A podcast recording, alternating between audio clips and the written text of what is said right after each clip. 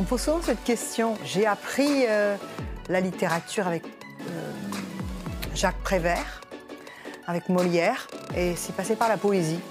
Et puis aussi un peu la bibliothèque verte, des choses comme ça. Et Agatha Christie après. Et, bien plus tard, des romans anglais, vachement bien. Et puis après, l'entrée dans, dans la littérature française euh, plus romanesque et plus académique.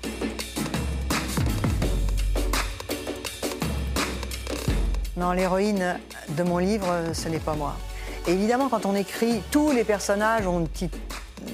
Ben, où je vais chercher hein, Je vais chercher dans des choses qui sont en moi. Mais au bout de dix pages, j'étais déjà confrontée à gérer son caractère. Et je vous jure que ce n'était pas le mien. Je sais aimer dans la vie, mais je ne sais absolument pas comment aller plus loin que ça. Donc euh, un peu inadapté, euh, ratant euh, beaucoup de choses.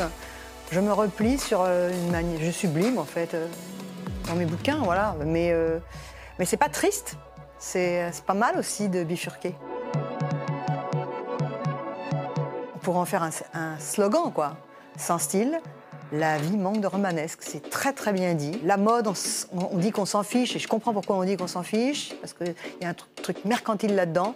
Mais ce, qu'est le style, ce que ça veut dire que de se sentir bien habillé, ce que ça veut dire que de, se sentir de l'allure, bah ça fait vivre. hein.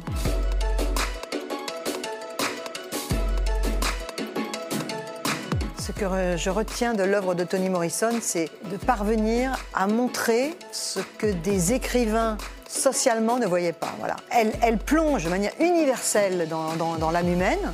Elle fait entendre des voix qu'on n'entendait pas. Et elle rend ça universel. Ça l'est de toute manière. Mais sauf qu'avant, on n'entendait pas.